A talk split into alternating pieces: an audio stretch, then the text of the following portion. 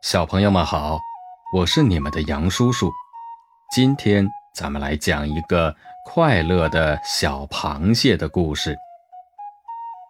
河里住着一只快乐的小螃蟹，每天它都会在河里游来游去，寻找着自己的食物。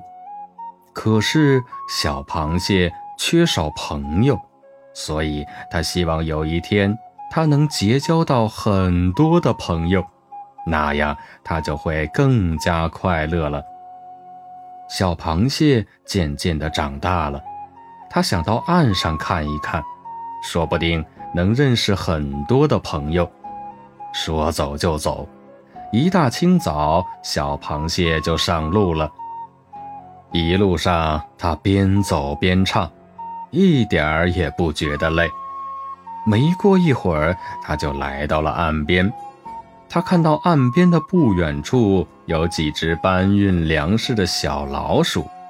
小螃蟹赶紧走上前去，和小老鼠们打招呼：“你们好，我是河里来的小螃蟹，你们在干什么呢？”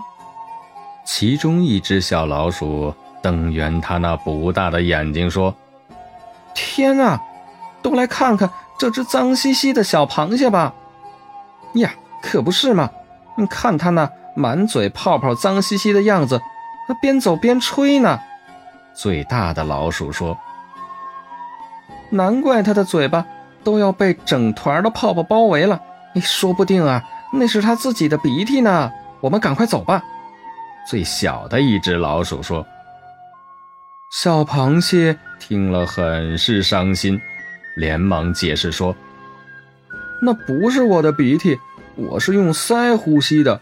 离开了水，呼吸时就会把鳃里存有的水一起吐了出来，所以才吹出泡泡的。”小螃蟹还没说完，小老鼠们早就跑没影了。